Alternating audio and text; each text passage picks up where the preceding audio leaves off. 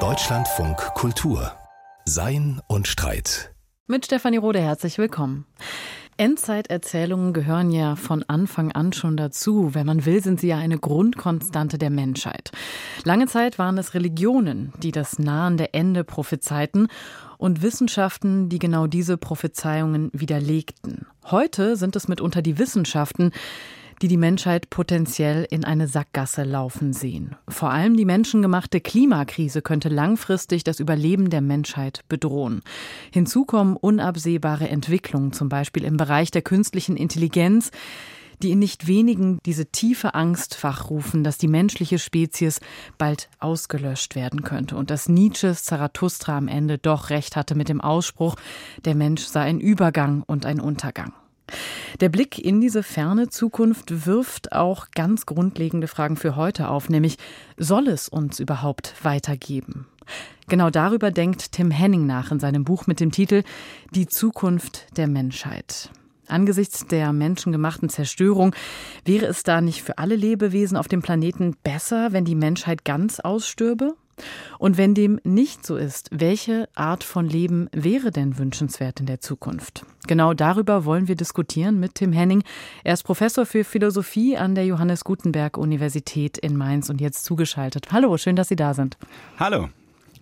Warum sollten wir uns überhaupt den Kopf darüber zerbrechen, wie die Zukunft der Menschheit aussieht? Man könnte ja auch einfach die Unvorhersehbarkeit der Zukunft mit dem Kölner Motto halten und sagen, it kütt wie it kütt, also es kommt wie es kommt. Ja, dieser Spruch hat natürlich etwas entwaffnend Beruhigendes, weil er suggeriert, dass man irgendwie gar nicht so viel daran drehen kann, wie die Zukunft aussieht. Ne? Er suggeriert, dass es einen bestimmten Verlauf der Dinge gibt. Und das ist das, was nun mal eintreten wird. Und wir können dann aufhören, uns darum zu sorgen, wie das genau aussehen wird. Aber das ist, glaube ich, ziemlich schnell erkennbar zu einfach. Ist ziemlich klar und der Diskussion um den Klimawandel machen das ja klar, dass wir großen Einfluss darauf haben, was kütt, um dieses Sprichwort aufzunehmen. Und dass das, was kütt, eben sehr viel besser oder sehr viel schlechter aussehen kann. Wir haben da durchaus ziemlich prägnante Reaktionen auf verschiedene Szenarien, die wir uns vorstellen können. Und das heißt, dass wir da durchaus bestimmte Wertüberzeugungen zu haben scheinen. Und es lohnt sich, denen auf den Grund zu gehen und sich zu fragen, naja, woran liegt uns da eigentlich genau, wenn uns an einem Überleben der Menschheit liegt, wenn uns denn etwas daran liegt? Genau auf diese Wertüberzeugung, da gehen wir gleich noch genauer ein, aber bleiben wir bei diesen prägnanten Reaktionen, wie Sie es jetzt gerade genannt haben. Es ist ja tatsächlich so, dass viele Menschen sehr starke Gefühle haben. Also vor allem, wenn es jetzt um diese Idee geht, dass die Menschheit komplett aussterben könnte. Wie erklären Sie sich diese Gefühle, diese Verbindung auch mit Menschen, die ja noch gar nicht existieren, also diesen Zusammenhalt in dieser Spezies Mensch?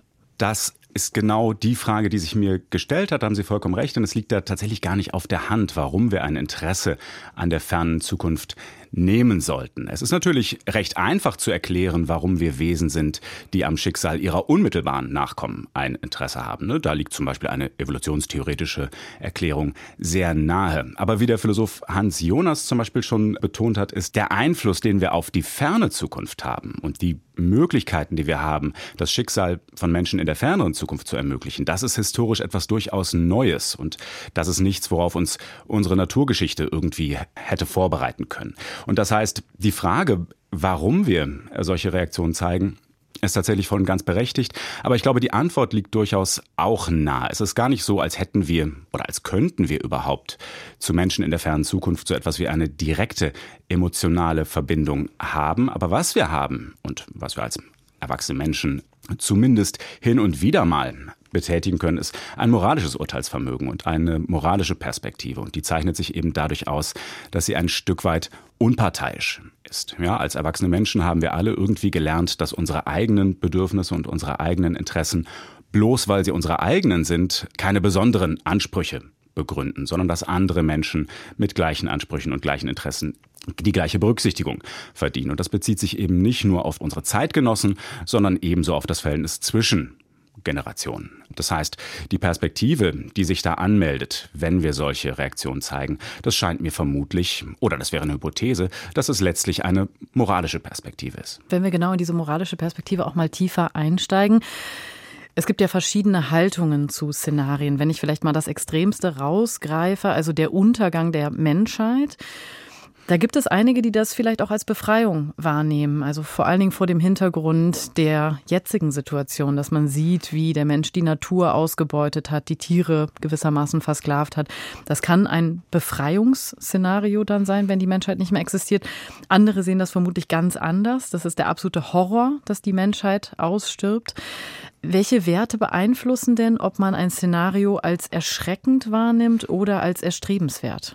Na, es sind vermutlich, wie Sie es andeuten, es ist eine Vielzahl von Werten. Zunächst mal muss man die Interessen der zukünftigen möglichen Menschen selber vor Augen haben und man kann da durchaus sich die Frage stellen, ob es denn so ist, dass wir Menschen, indem wir ihnen eine Existenz ermöglichen in der Zukunft. Ob wir ihnen damit eigentlich einen Gefallen tun, ob wir ihnen damit ein Geschenk machen, das ist durchaus nicht so unumstritten, wie es vielleicht klingen mag. Es gibt in der zeitgenössischen Philosophie, aber auch schon weiter zurückreichend gibt es durchaus die Sichtweise, dass die Existenz für einen Menschen eigentlich sogar eher ein Übel ist. Das heißt, schon in Bezug auf die Interessen der zukünftigen Menschen selbst ist es gar nicht so ausgemacht, dass es eigentlich das Leben, das wir ihnen ermöglichen könnten, ein Geschenk ist, sondern schon da könnte ein Problem liegen.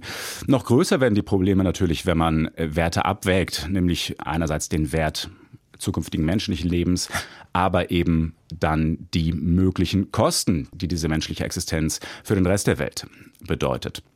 An der Stelle würde ich aber sagen, ist es wahrscheinlich in der Tat zu sehr schwarz-weiß gemalt, wenn man sagt, naja, bislang hat die Existenz der Menschheit, der Erde und der Natur einiges abverlangt. Deswegen wäre es besser, wenn es keine Menschen mehr gäbe.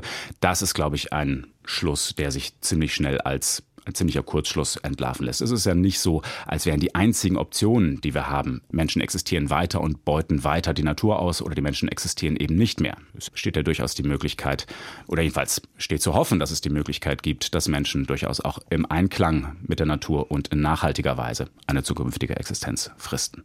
Sie zitieren in Ihrem Buch eine interessante Studie, die ich so gar nicht glauben konnte, als ich das zum ersten Mal gelesen habe. Nämlich kommt diese Studie zu dem Ergebnis, dass die die Wahrscheinlichkeit für einen heutigen Menschen im Zuge einer Auslöschung der gesamten Menschheit zu sterben insgesamt fünfmal so hoch ist wie die aktuelle Wahrscheinlichkeit für einen durchschnittlichen Amerikaner bei einem Autounfall ums Leben zu kommen.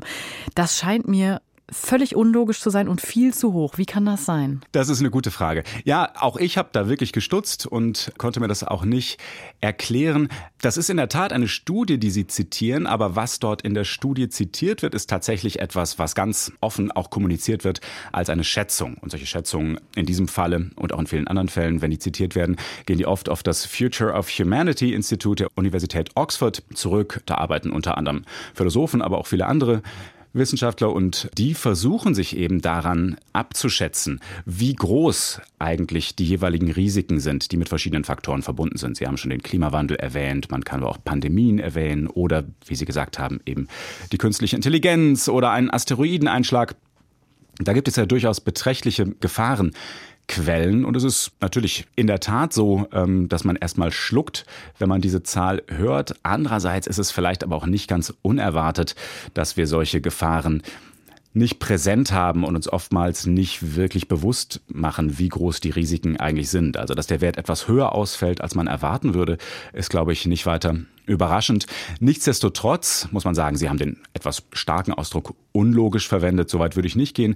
Man muss trotzdem sagen, und das wird aber auch von dem, zumindest von den VertreterInnen des Instituts für die Zukunft der Menschheit der Uni Oxford auch klar so kommuniziert, dass es sich wirklich um Schätzungen handelt und dass es Schätzungen sind, die wirklich oftmals keine sehr robuste Datengrundlage haben. Ne, das geht in manchen Fällen, lässt sich das existenzielle Risiko noch vergleichsweise gut abschätzen. Ne? Es ist zum Beispiel im Fall des Klimawandels liegen ja wirklich sehr viele Tatsachen zutage und da sind auch eine Menge Modellierungen vorgenommen worden und es ist eine Menge, eine Menge durchgerechnet worden, wie groß die Gefahren eigentlich sind. Das heißt, da hat man so eine vergleichsweise robuste Grundlage noch. Aber bei vielen anderen Gefahrenquellen ist die Einschätzung schon deswegen schwierig, weil die Existenz dieser Gefahrenquellen selbst noch in der Zukunft liegt. Ne? Wenn es zum Beispiel um die Gefahr durch allgemeine künstliche Intelligenz geht. Das wird da oft als ein ganz beträchtlicher Gefahrenherd eingeschätzt.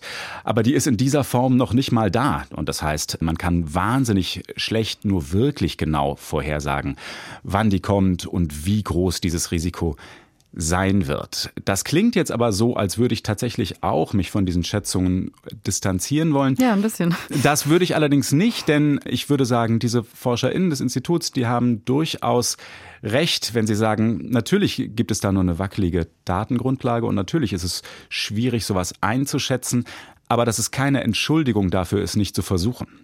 Ja, mhm. und da diese Gefahrenquellen na, durchaus potenziell Gefahrenquellen sind, würden eben diese ForscherInnen sagen, und darin würde ich Ihnen recht geben, dass wir zumindest unser Möglichstes versuchen sollten zu kalkulieren, wie groß denn diese Gefahr ist, um eben zu versuchen, drauf zu reagieren. Die schlechte Alternative wäre ja zu sagen, nu, da das so schwer einzuschätzen ist, stecken wir stattdessen den Kopf in den Sand. Das kann es natürlich auch nicht sein. Ja, aber da knüpft sich ja schon auch, also da hängt ja auch eine methodische Frage mit dran, nämlich wir operieren mit ganz vielen Unbekannten. Also gerade wenn es um technischen Fortschritt geht, Sie haben das bei der künstlichen Intelligenz gerade erwähnt, ähm, da kann es um neue Lebensformen gehen, da kann es auch dann um Wertkonzepte gehen für neue Lebensformen, die jetzt gerade undenkbar sind, die wir uns einfach nicht vorstellen können. Wie sinnvoll ist es denn dann, mit heutigen Wertüberzeugungen, Vorstellungen, diese Abwägungen für zukünftige Szenarien überhaupt zu treffen? Da muss man vermutlich zweierlei unterscheiden. Also unsere Fähigkeit, die empirischen Tatsachen, wie sie sich entwickeln werden, vorherzusagen, die sind natürlich extrem begrenzt, wie ich gerade schon deutlich gemacht habe und wie die entsprechenden Studien das auch immer selbst betonen. Ne? Das heißt, welche Lebensformen da möglich sind und wann die kommen, ist wirklich mit extrem großer Unsicherheit behaftet. Ob wir aber in Anbetracht dessen auch neue Wertvorstellungen uns zulegen sollten, wie Sie andeuten, einfach ganz andere Werte übernehmen sollten, das scheint mir sehr viel fragwürdiger zu sein. Es ist ja nicht so, als hätten wir uns unsere Überzeugung darüber, was wertvoll und was wichtig ist, irgendwie ausgesucht und natürlich unterliegen die einem historischen Wandel, aber ich glaube nicht, dass man die anpassen kann auf eine bestimmte technische Entwicklung. Wenn wir jetzt tatsächlich mal da näher reingehen und schauen, welche Zukunft hat die Menschheit, worin würde denn der Schaden bestehen, wenn es keine neuen Menschen mehr gäbe ab einem gewissen Punkt? Schon das ist ein Punkt, der sehr viel kontroverser ist, als man wahrhaben möchte. Es gibt nämlich in der zeitgenössischen Philosophie und auch schon zurückliegend Vertreter eines sogenannten Antinatalismus. Das ist die These, die besagt, dass es in der Tat besser wäre, wenn es keine Menschen mehr gäbe, dass in der Tat die Weiterexistenz der Menschheit der Schaden wäre. Und zwar ist dieses Argument sehr radikal. Es ist nicht nur die naheliegende These, dass man sagt, na, summa summarum, wenn man alle beteiligten Werte und auch den den Wert einer intakten Umwelt und, und dergleichen mit einbezieht, dass es dann besser ist, wenn die Menschen nicht weiter existieren, sondern diese Position, die ich gerade referiere, die sagt sogar, dass es um der zukünftigen Menschen selbst willen nicht zu wünschen ist, dass sie zur Existenz kommen, dass es für diese Menschen selbst ein Schaden wäre, zur Existenz zu kommen. Das ist natürlich eine Stelle, wo schon sozusagen die ganz fundamentalen Annahmen, die wir in diesen Debatten machen, in Frage gestellt werden.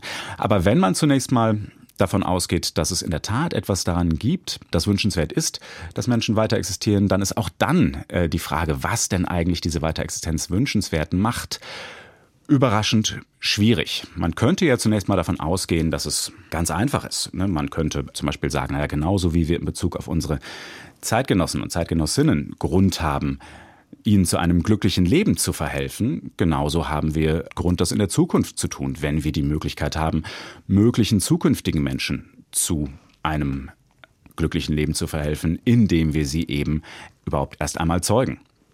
Das ist eine sehr naheliegende Sichtweise, es ist aber eine, die ganz eigene Probleme mit sich bringt. Die legt zum Beispiel nahe, dass es vielleicht tatsächlich eine moralische Verbindlichkeit geben könnte, mehr glückliche Menschen zu zeugen. Wir hätten also, wie der Philosoph Jan Narfson an einer Stelle etwas witzelnd bemerkt, wir hätten einen moralischen Grund, nicht nur Menschen glücklich zu machen, sondern auch einen Grund, mehr glückliche Menschen zu machen. Das ist etwas, was selbst wieder auf schwierige Fragen führt. Was ist da die Unterscheidung? Wieso trifft man diese Unterscheidung? Also Menschen, die in der Zukunft existieren könnten, die haben eben ein besonderes Merkmal, das sie moralisch zu etwas Besonderem macht. In gewisser Hinsicht, habe ich gerade schon gesagt, sind Menschen in der Zukunft Menschen wie Sie und ich und die haben genauso Interessen und Ansprüche und verdienen genauso Berücksichtigung wie Sie und ich. Wie andere Menschen auch können wir diese Menschen schädigen oder ihnen etwas Gutes tun. Wir können dafür sorgen, dass ihr Leben besser oder schlechter verläuft. Und diese Möglichkeiten, diese Art von Einfluss zu nehmen, wachsen derzeit, wie gesagt. Aber das besondere Merkmal, das Menschen in der Zukunft haben und das sie moralisch zu einem interessanten Fall macht, ist eben der Umstand, dass es uns in Bezug auf mögliche zukünftige Menschen oftmals sogar auch möglich ist zu entscheiden, ob sie überhaupt erst zur Existenz gelangen sollen. Das ist in Bezug auf unsere Zeitgenossen natürlich nicht so. Die existieren bereits und die einzige Frage, die sich noch stellt, ist die, wie wir ihre Existenz beeinflussen. Aber ob sie überhaupt existieren sollten. Die Frage stellt sich nicht mehr. Die stellt sich nur in Bezug auf unsere Zukunft. Und genau deswegen werden da auch Fragen virulent, die wir sonst nicht zu stellen haben. Nämlich eine Frage wie die, ob wir mehr glücklichen Menschen zur Existenz verhelfen sollten und ob das vielleicht auch eine Quelle von moralischen Pflichten sein kann. Genau, das ist ja aber gleichzeitig in der Ethik auch eine sehr heikle Frage, die da berührt wird, nämlich nach welchen Kriterien kann man, also kann wer eigentlich überhaupt entscheiden, welche Art von Leben wünschbar wäre und welche dann eben nicht wünschbar wäre, oder? Das ist tatsächlich eine heikle Frage und da sind wir oftmals auch anfällig für schlimmste Formen von Bias und von Verzerrung. Also in der Debatte, in der ich mich mit diesem Buch bewege, die wird oft mit dem Titel Populationsethik belegt. Äh, da gibt es selbst Beispiele dafür. Es ist noch gar nicht allzu lange her, da ähm, halt als ein kritischer Fall zum Beispiel immer, ein kritisches Beispiel immer die Frage, ob man wissentlich einem Kind mit einer schweren Behinderung zur Existenz verhelfen soll, wenn man die Möglichkeit hat, eine kurze Zeit zu warten und stattdessen ein gesundes Kind zur Welt zu bringen. Und da wurde ganz, wie ich finde, durchaus unkritisch vorausgesetzt, dass ein Leben mit einer Behinderung irgendwie mit einer verminderten Lebensqualität einhergeht. Dass das Leben für jemanden, der eine Behinderung hat, irgendwie einen geringeren Wert hat, als das Leben einer gesunden Person für diese Person hat. Und das scheint mir ein sehr erfreulicher Lernprozess zu sein, dass wir solche Beispiele heutzutage nicht mehr wählen. Einfach weil wir da zu leicht Fehleinschätzungen unterliegen. Das heißt aber umgekehrt nicht, was heißt Fehleinschätzung oder sogar bestimmten Formen von Ideologie oder sogar einer bestimmten Form von Menschenfeindlichkeit unterliegen. Ne? Das heißt, alle solche Urteile darüber, welches menschliche Leben eigentlich wünschenswert sind, sind immer mit einer gewissen Vorsicht zu genießen. Es wäre aber umgekehrt, glaube ich, eine Überreaktion, wenn wir uns gleichzeitig solche Urteile ganz verbieten würden. Ne? Und es gibt vielleicht unverfänglichere Beispiele, ne, dass es zum Beispiel schlecht für eine Person ist, wenn wir absehen können, dass sie mit chronischen Zahnschmerzen wird leben müssen. Das ist vielleicht ein Beispiel, das weniger, weniger verfänglich und weniger problematisch ist. Und es steht auch weniger im Verdacht, dass da sozusagen eine fundamentale Abneigung gegenüber Menschen mit Zahnschmerzen dahinter steht. Das soll heißen, dass uns solche Urteile durchaus möglich sind, wenn die auch in jedem Falle mit Vorsicht zu genießen sind. Genau, aber hier hat man ja die gleiche Problematik wie immer, nämlich wer ist eigentlich in der Position, objektive Kriterien dafür zu bestimmen, wie ein Leben ausgestaltet ist, also wie glücklich das dann ist, wie wünschenswert bestimmte Zustände sind. Das kann man ja nur subjektiv letztlich entscheiden, oder? Da bin ich mir nicht sicher. Ich glaube, wir versuchen alle, wenn wir uns fragen, welche Art von menschlichem Leben wir ermöglichen sollen, glaube ich, dass wir damit alle, ob wir es wollen oder nicht, den Anspruch erheben, mehr als nur eine ganz subjektive Präferenz zum Ausdruck zu bringen. Ja, wenn ich sage, ich finde es gut, wenn Menschen existieren, die glücklich sind und die genug zu essen haben und die sicher sind vor Ausbeutung, Hunger und Gewalt, dann habe ich entschieden, nicht den Ausdruck, dass ich da einer Vorliebe Ausdruck verleihe, die auf gleichem Fuße steht wie meine Vorliebe für Schokoladeneis oder sowas, sondern im Gegenteil glaube ich, dass wir da durchaus den Anspruch haben, etwas objektiv und mit Gründen Einholbares zu sagen. Ne? Deswegen stellen wir es auch zur Diskussion und korrigieren solche Urteile, wenn wir merken, oh nee, bei einem bestimmten Urteil stand vielleicht eine bestimmte Art von menschenfeindlicher Ideologie sogar im Hintergrund. Ne? Gerade diese Möglichkeit, sich selbst zu korrigieren, die besteht ja gerade deswegen, weil man unterstellt, dass man es hier mit einer Sachfrage zu tun hat, die durchaus stärkere Geltungsansprüche angemessen macht. Mhm. Jetzt stehen wir natürlich vor verschiedenen Szenarien. Eines ist diese Berechnung, dass 2050 circa 10 Milliarden Menschen gleichzeitig auf der Erde leben werden. Jetzt gibt es unterschiedliche Abwägungen von, was ist denn dann noch ein äh, wünschenswertes Leben. Also wenn wir jetzt diese riesige Anzahl von Menschen haben, die gleichzeitig auf der Erde sind und die, sagen wir mal, eine zufriedenstellende Existenz haben, wie auch immer man das dann genau definieren würde.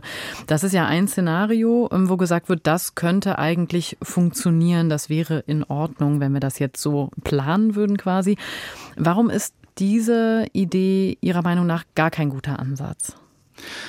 Ah, diese Idee ist durchaus ein diskutabler Ansatz. Das heißt, wir könnten durchaus uns überlegen, wie wir zum Beispiel, wie Sie es andeuten, die Anzahl zukünftiger Menschenleben abwägen gegen die Qualität jedes einzelnen Lebens. Ne? Es liegt da durchaus nahe, sich zu fragen, naja, wenn wir vor der Wahl stehen, jetzt mal ganz schematisch gesprochen, einer zukünftigen Person zur Existenz zu verhelfen und der würde es glänzend gehen oder wir könnten mehrere zukünftige Personen zeugen und denen geht es jeweils ein kleines Stück schlechter, aber immer noch sehr gut. Da würden sehr viel mehr glückliche Leben gelebt, auch wenn jedes individuelle Leben etwas weniger glücklich wäre. Nein, ich finde, die Frage, ob es da einen Trade-off gibt, ob es die Möglichkeit gibt, das mit Gründen zu entscheiden, die finde ich durchaus sinnvoll. Ich würde nur letztlich sagen, dass es ein Fehler ist und das ist sozusagen einer der wichtigen Punkte, die ich in meinem Buch machen möchte. Es wäre ein Fehler zu glauben, dass wir tendenziell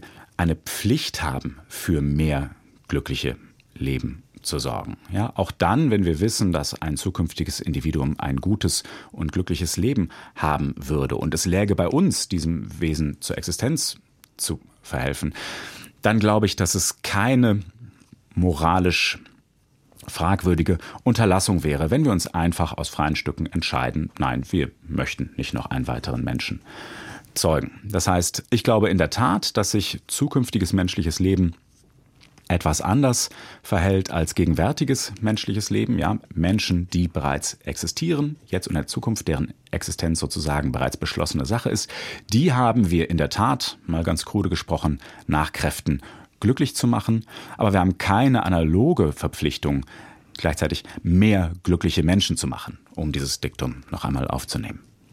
Jetzt gibt es ja die Denkschule des Long-Termism, die auch nicht unumstritten ist, die genau andersrum argumentiert und sagt, wir haben schon die Pflicht, mehr Menschen in der fernen Zukunft eine Existenz zu erlauben und sollten jetzt einen Großteil unserer Ressourcen darauf verwenden. Vor allen Dingen, wenn wir sehen, wie wir den Planeten zugrunde richten, müssen wir eigentlich auch für ferne Generationen diese Pflicht erfüllen, gerade weil wir sehen, dass es so nicht weitergehen kann, wie wir weitermachen.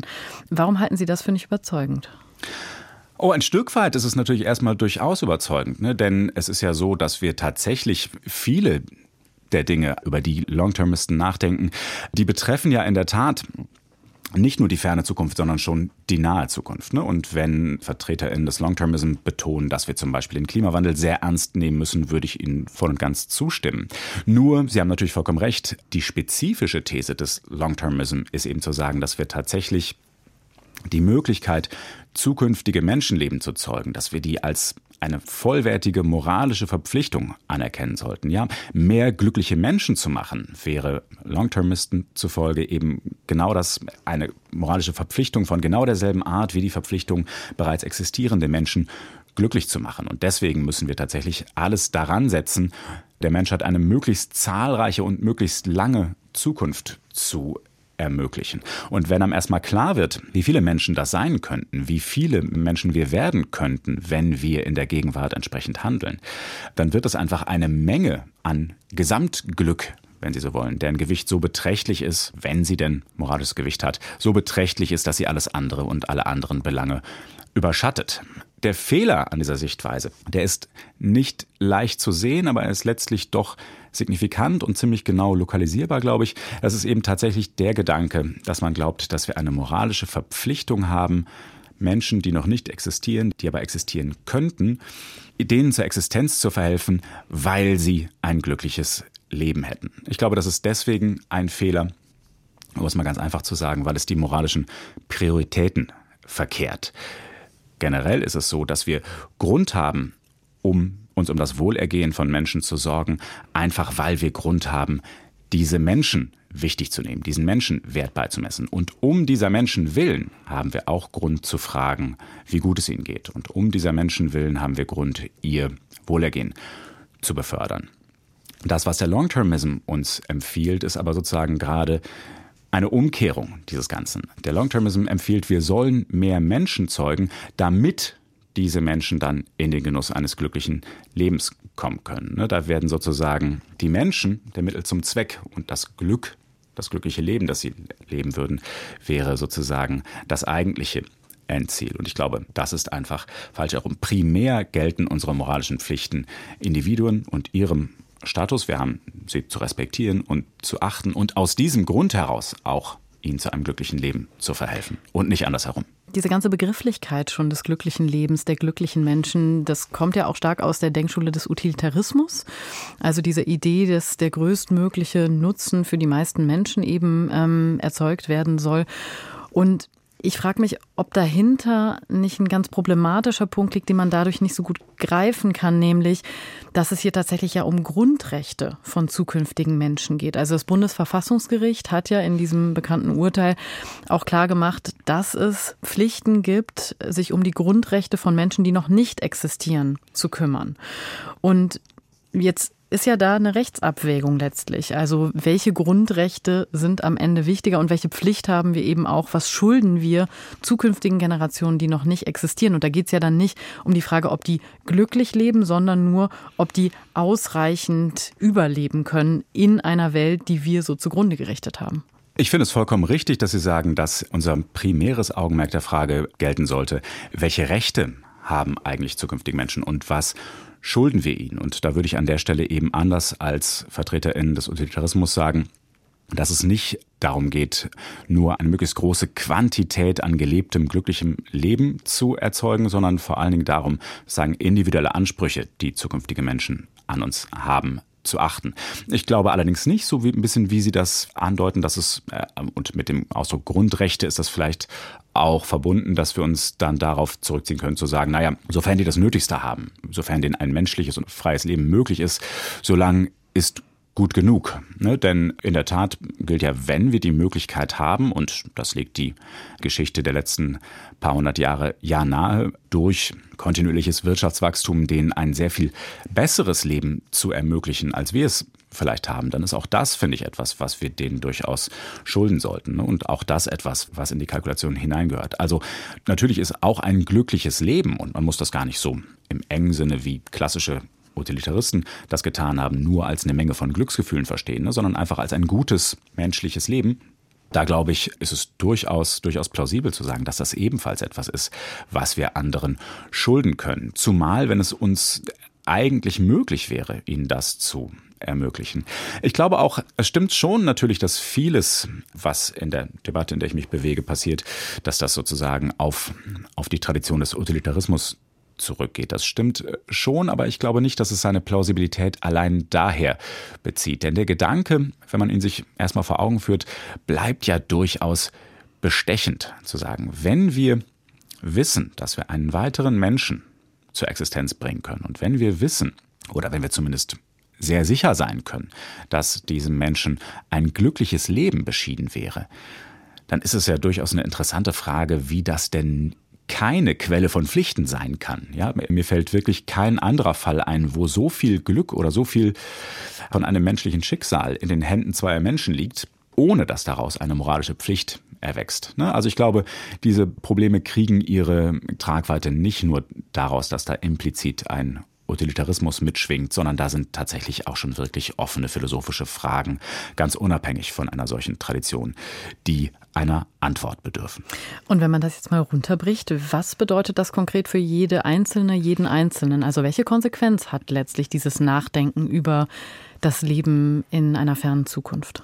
Ich glaube tatsächlich, dass die richtige Sichtweise in Bezug auf die Zukunft letztlich einen wichtigen Unterschied berücksichtigen muss. Bei jeder Entscheidung, die wir treffen können und die einen, einen Einfluss auf die Zukunft hat, wird es bestimmte Menschen in der Zukunft geben, bei denen gilt, deren Existenz hängt jetzt von dieser Entscheidung nicht ab, sondern die werden existieren, ganz egal, wie wir uns jetzt gerade in diesem Moment entscheiden. Und solche Individuen, glaube ich, das habe ich schon gesagt, die haben moralische Ansprüche an uns von genau der gleichen Art und von genau dem gleichen Gewicht wie unsere Zeitgenossen das auch haben. Ne? Die leben zwar in der Zukunft und nicht jetzt, aber das ist genauso wenig bedeutsam, wie ob jemand hier lebt oder woanders. Ne? Das heißt, räumliche und zeitliche Entfernungen sollten da keinen moralischen Statusunterschied begründen. Aber, und das ist eben dieser besondere Fall in der Zukunft, es wird in vielen Entscheidungen eben auch die zukünftigen Menschen geben, deren Existenz davon abhängt, wie wir uns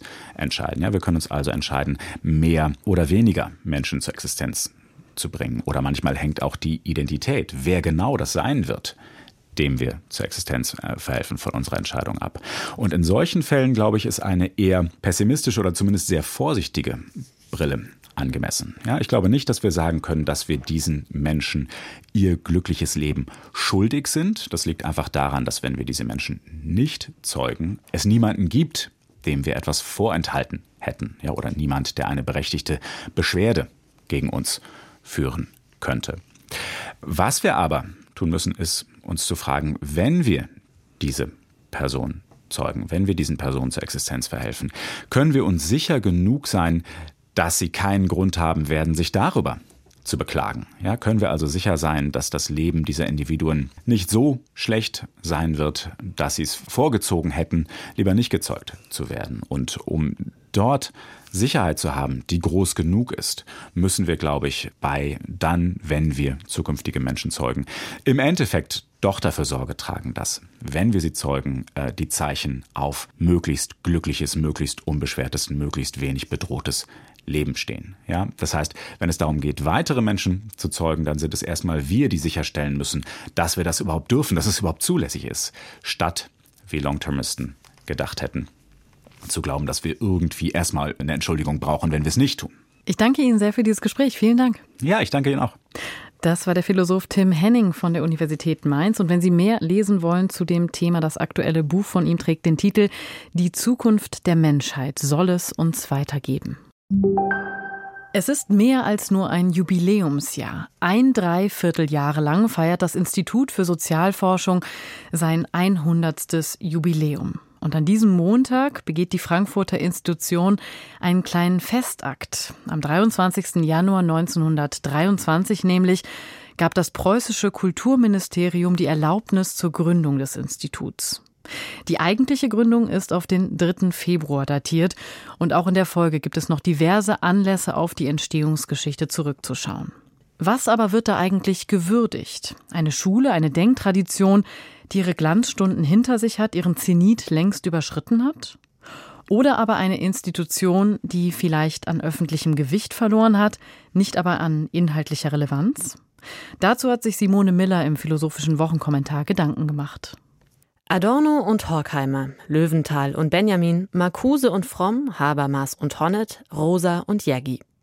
Wer heute auf 100 Jahre Frankfurter Schule zurückblickt, wird vielleicht zunächst kaum erkennen, was ihre Mitglieder zusammenhält. So verschieden waren und sind die Denker und Denkerinnen, die unter dem Dach der kritischen Theorie mit großem K firmieren. Verschieden nicht nur mit Blick auf ihre Werke, verschieden auch als Menschen in Lebensstil, Habitus und Sprache. Adorno durch und durch professoral, mit Haut und Haar der Hochkultur verschrieben, Benjamin dagegen ein ewig prekärer Flaneur, fast obsessiv der trügerischen Nebensächlichkeit unserer Alltagskultur auf der Spur. Die Frankfurter Schule ist aber kein beliebiges Label, ganz im Gegenteil.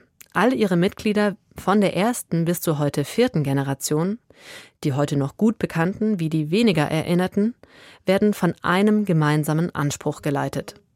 Es ist ein hehrer, nämlich die Paradoxien unserer Lebensweise offenzulegen. Und das nicht ohne Interesse. Die kritische Theorie ist den Zielen der Aufklärung verpflichtet.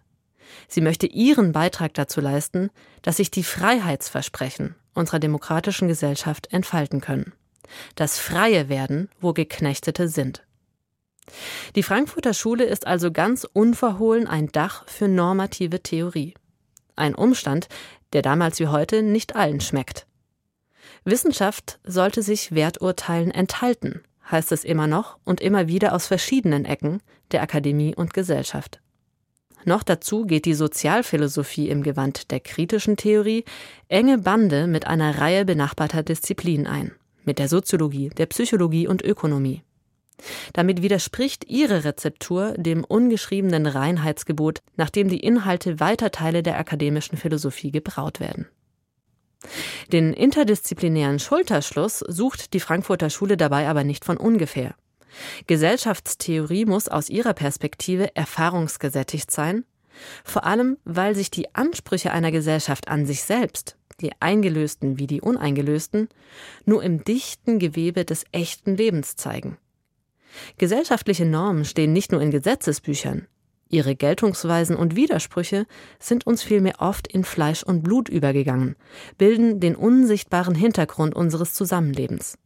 Um sie aufzudecken, braucht es das Zusammenspiel aller sozialwissenschaftlichen Disziplinen, so die Frankfurter Schule. Aufs engste damit verbunden ist das echte Herzstück der kritischen Theorie. Die Idee nämlich, dass sich eine Gesellschaft, auch unsere Gesellschaft, an sich selbst messen lassen muss. Dass ihr also selbst eine Wertegrammatik eingeschrieben ist, die über ihre je aktuelle Verfasstheit hinausweist und uns damit einen Kompass für vernünftige Kritik an die Hand gibt. Diese Wertegrammatik offenzulegen, ihre uneingelösten Potenziale aufzuzeigen, die Dialektik von Fortschritt und Regression nachzuvollziehen, das sind die Kernanliegen der Frankfurter Schule damals wie heute. Aber können wir uns heute noch eine Denkschule leisten, die derart große Ansprüche formuliert? Verhebt sich die kritische Theorie nicht, wenn sie meint, sie könnte Gesellschaft in ihrer Totalität erfassen und dann auch noch ihr normatives Fundament freilegen? Die Widersprüche, die Aporien unserer freiheitlich-bürgerlichen Lebensweise waren kaum je deutlicher als heute. Weniger als 200 Jahre haben genügt, um den Kollaps des planetarischen Ökosystems, sogar den Untergang der Menschheit und unzähliger anderer Spezies zur realen Bedrohung werden zu lassen. Diese existenzielle Paradoxie unserer Lebensweise verlangt geradezu nach einem kritischen gesellschaftstheoretischen Ansatz, der sich einen ganzheitlichen Blick zutraut und damit im Feld der kapillarisch ausdifferenzierten Philosophie eine gewaltige Lücke schließt. Man kann nur hoffen auf weitere 100 Jahre kritische Theorie. Das waren Gedanken von Simone Miller anlässlich des Beschlusses zur Gründung des Instituts für Sozialforschung in Frankfurt vor 100 Jahren. Und wir werden dieses Jubiläum noch ausführlich hier in seinem Streit behandeln. Und nun widmen wir uns in der Flaschenpost einem Zitat von dem eben schon erwähnten Theodor Adorno. Entkorkt hat die Flasche Armen Avanesian für uns. Die philosophische Flaschenpost. Der Fortschritt ereignet sich dort, wo er endet. Von wem stammt das Zitat? Das Zitat stammt von Theodor Adorno, einem Anfang des 20. Jahrhunderts geborenen Philosophen. Der ist äh, bekannt geworden als Teil des ursprünglichen Kerns der Frankfurter Schule, einer zu Beginn stark marxistischen und später eher sozialdemokratisch, könnte man sagen, orientierten Gruppierung. Adorno musste als, wie das genannt wurde, Halbjude flüchten äh, und ähm, hat lange Zeit im Exil gelebt. Dass der Satz von Adorno ist, hört der Kenner gewissermaßen schon an der Satzstruktur und dem Adorno-typischen Sound. Wie war es gemeint? Offensichtlich ist Adorno kein Verfechter eines naiven Fortschrittoptimismus. Er spricht auch von der Dialektik des Fortschritts, äh, wo eine Gegengeschichte sozusagen des naiven Fortschrittsoptimismus der westlichen Kultur beschreibt, von Homer über Immanuel Kant zu Desart bis zum Faschismus. Es gibt sozusagen eine naive Idee des Fortschritts, äh, sich von dem Mythos von der Natur zu befreien, die selber mythologisch ist und quasi notwendigerweise wieder zu archaischen Zuständen wie dem Faschismus führt. Zugleich aber sieht er die Notwendigkeit, an ein positives Konzept des Fortschritts zu erinnern, weil die Alternative wäre ja sich zu identifizieren mit konservativen, reaktionären, regressiven oder offen faschistoiden Denkern, die jeden politischen Fortschritt und jede Hoffnung auf eine Verbesserung der gesellschaftlichen und kulturellen Zustände als illusorisch äh, sehen würde. Also im Sinne dieses dialektischen Verständnisses, äh, das Adorno vom Fortschritt hat, würde ich den Satz so deuten, dass nur wenn man ein naives Verständnis, einen naiven Glauben an den Fortschritt, die Aufklärung an die positiven Effekte technologischer Errungenschaften der Wissenschaften. Nur wenn man diesen naiven Fortschrittsglauben aufgibt, nur dann ist es möglich, einen tatsächlichen Fortschritt, der auch ein kultureller, politischer Fortschritt wäre, dem näher zu kommen. Was sagt es uns heute?